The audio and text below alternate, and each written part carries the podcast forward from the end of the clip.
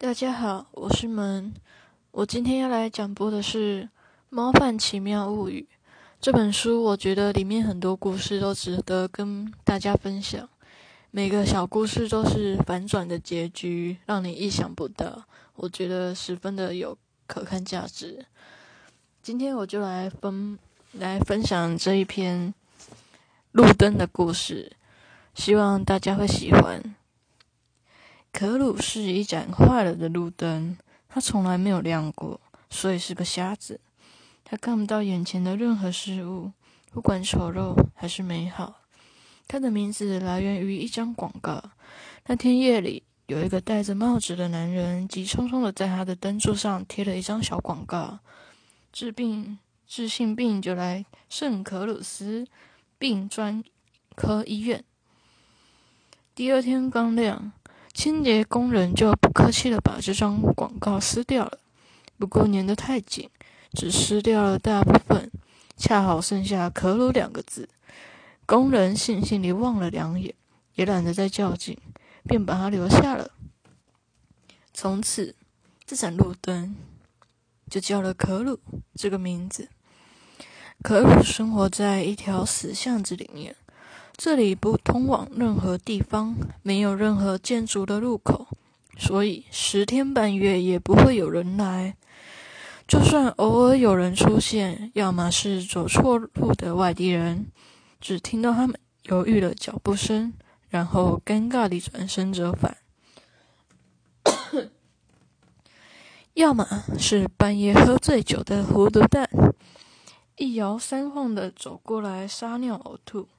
寡不知耻，一地狼藉。可鲁不太明白自己为什么会安排在这个地方，而且没有人来帮他修理。他既看不到人来人往，也见不到唧唧我我，生活太无聊，太暗淡。别说天天翻新的情节，就算连个像样的角色都没有。每个夜晚，他都盼着九点钟的亮灯指令后有奇迹发生，却每次都失望地在黑暗中度过。除了偶尔能够听到两边住宅区传来人的喘息声之外，夜晚总是孤独的可怕。他想做些更有意义的事情，有时会幻想，假如生来不是路灯。而是别的什么东西，比如无影灯，那就可以看看医生的头顶；再比如探照灯，听矿工们一边挖煤一边讲些粗俗下流的笑话；甚至甚至，身在摄影棚看到光鲜亮丽的俊男美女，谁不是光彩照人、煞现众生呢？可惜，可惜，这一切都是枉然。若在这石巷子里面。没有翅膀飞到云端，没有双脚走入他乡，终日浑浑噩噩，连个说话的人都没有。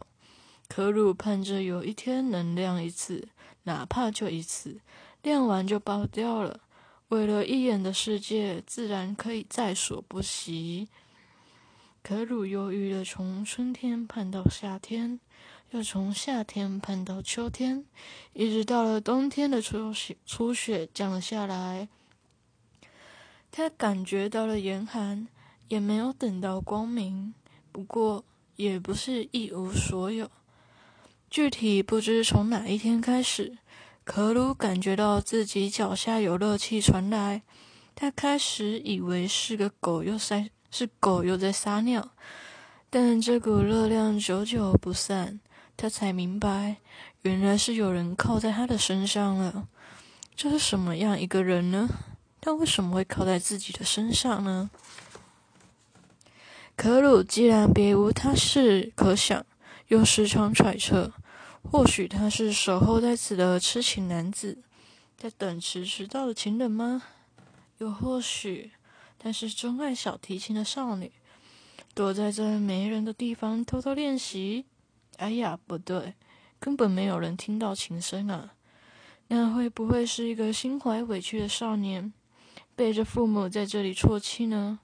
假如有双手，可鲁想，我应该会抱住他吧。有一个人陪着自己，占据可鲁内心的每一寸的寂寞感正在一点点消退。隔了一会儿，那股热量正渐渐的往上升，还在往上爬。可鲁意识到，啊，原来是修灯的路人来了。哼，啊，原来是修灯的人来了。他心里一阵狂喜，换了一枚全新的灯泡，接好断开的线路，补好破裂的灯罩。期盼太久的梦想突然近在眼前，可鲁竟然生出一种想要逃跑的奇怪情绪。好在他无处可逃，赶到那人爬到了灯罩下，可鲁深吸了一口气，准备自迎接自己的处方。市政接到电话后的半个小时才赶到现场，为此挨了不少骂。他们并不分辨，只是默默的架好梯子，准备干活。一名在旁边围观的居民突然开口道：“哎呀，我说，这路灯也拆了吧？一年了都没见亮过。再说这死巷子也没人来。”另一人应和道：“啊，对啊，拆了拆了，没啥用。”要不这鬼路灯就杵在这，咱们也不知道会碰上那么晦气的事情。大家言说就是就是，东西扬起脖子，眼睛顺着往上爬的市政工人上升，在路灯的顶端，自杀者的尸体正吊在那里，随着冷冽的东风微微摆动。大家有听懂这个故事的？最后反转吗？